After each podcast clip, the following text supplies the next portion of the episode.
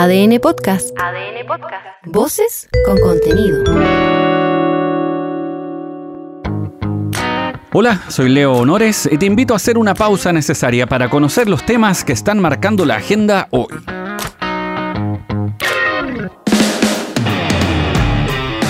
La semana arranca de la peor forma posible.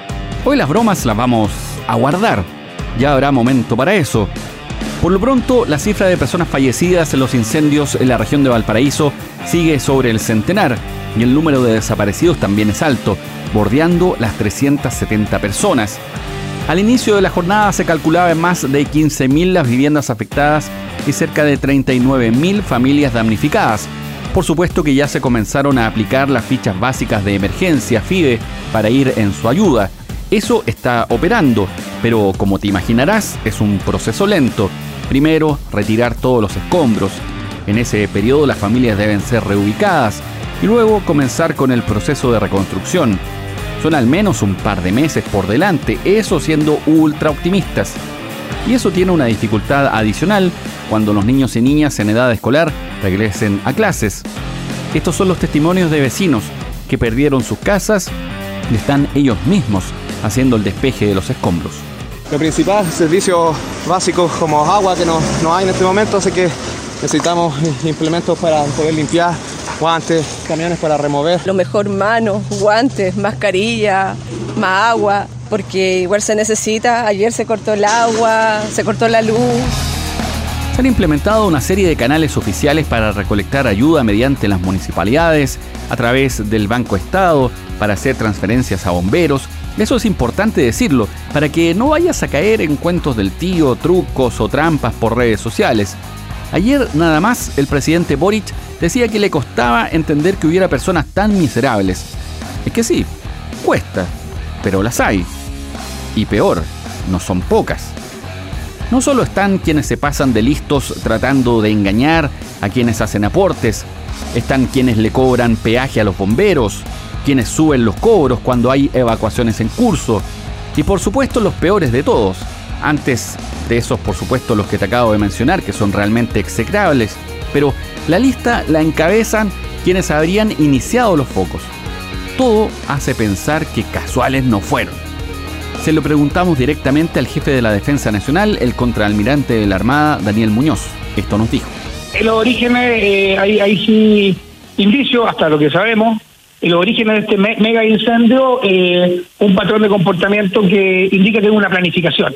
¿Listo? Eso es todo lo que yo, yo puedo decir ah, respecto de eso. algo orquestado y organizado. Este factor de coordinación es preocupante.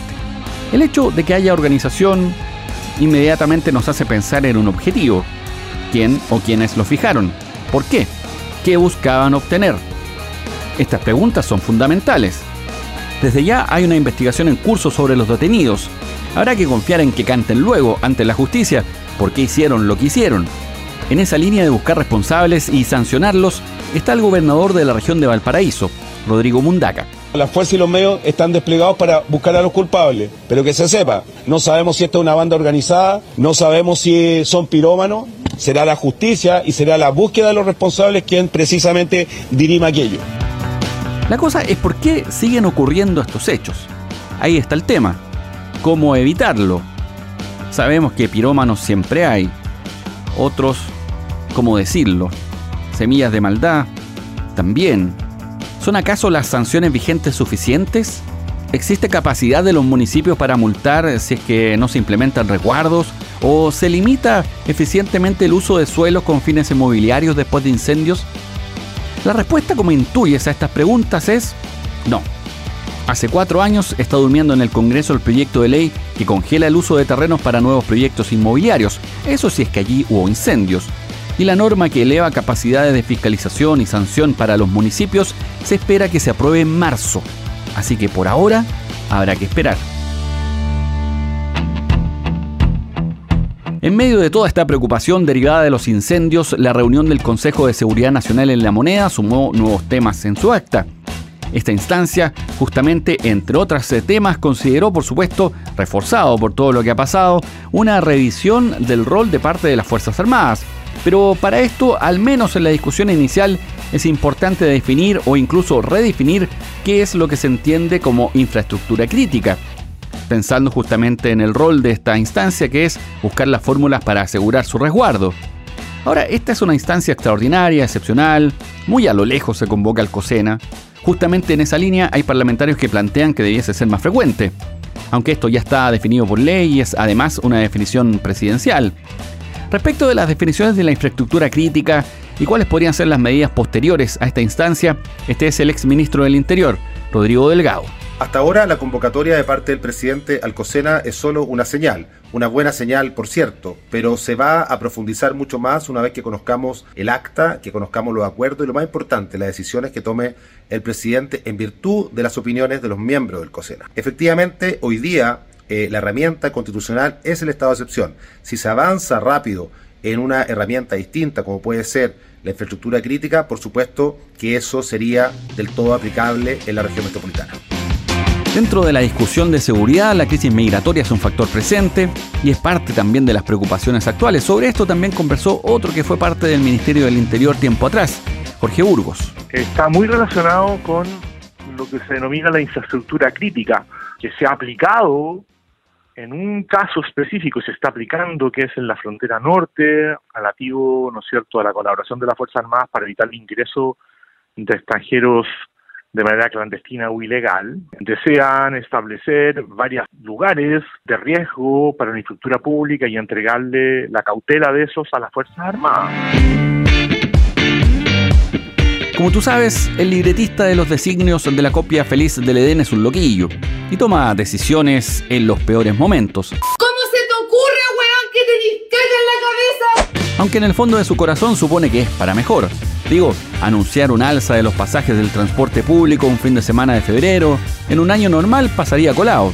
Claro, cada quien habría refunfuñado, recitado versos para los familiares del comité de expertos, pero al chapuzón siguiente se olvidaba. Perdón, fue un, un lapsus.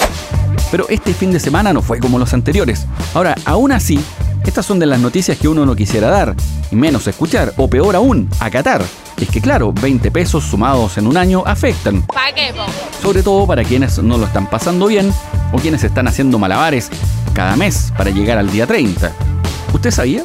Desconocía el asunto, no, no, había escuchado nada al respecto de eso. Chuta, en estos momentos es como medio complicado, y, con el tema de cómo está el, el asunto, el costo de la vida, eh, es complicado. ¿Cómo lo ve usted, señora?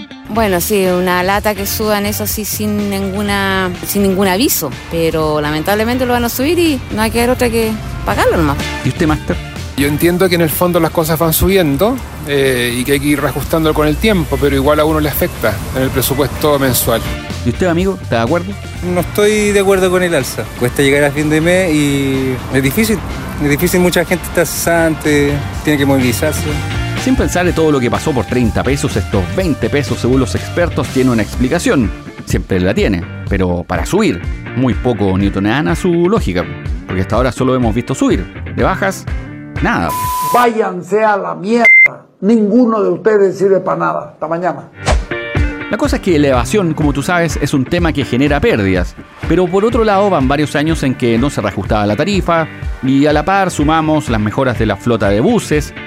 Cada vez son más los buses eléctricos, con aire acondicionado, con puertos USB. Todo eso cuesta plata. Y no poca. Puta que está caro, man. Esta es la presidenta del Directorio Metropolitano de Transporte, Paola Tapia. El panel de expertos ha señalado que por más de cuatro años las tarifas han estado congeladas y esto genera un arrastre de más de 230 pesos. Por eso, gradualmente se procede al descongelamiento y a la normalización de las tarifas. Pero esto va aparejado de importantes avances que ha tenido el sistema Red Movilidad. Y uno de ellos es el pago a través de los celulares. Los invitamos a informarse en la página web de Red Movilidad o a través de la app. Ahora dentro de todo digamos que los chilenos pagamos. Puta por todo pagáis, weón. ¿Y qué es lo que tenemos de gratis? Nada. Pataleamos harto, pero al momento de los que hubo, pagamos. La pagamos nosotros. Por ahí nos comportamos. Aunque también hay quienes verán la forma de seguir pasando por el torniquete pese a que sus adiposidades le hagan cada vez más difícil la tarea. ¿Te acuerdas que tiempo atrás se anunció la opción de viajes gratis e incluso ilimitados? Si es que llegabas a un monto y si pagabas con código QR, bueno, eso se mantiene. Pero ahora el monto para lograr tanta maravilla será de 39 mil pesos en pasajes. Si logras llegar a eso con tus viajes mensuales, el resto será al gratín.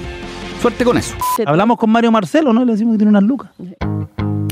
Soy Leo Honores y esta fue una pausa necesaria. Ya sabes cómo va el día. Comparte este capítulo o escucha los anteriores en adn.cl, sección podcast, en podiumpodcast.com o donde escuches tus podcasts. you.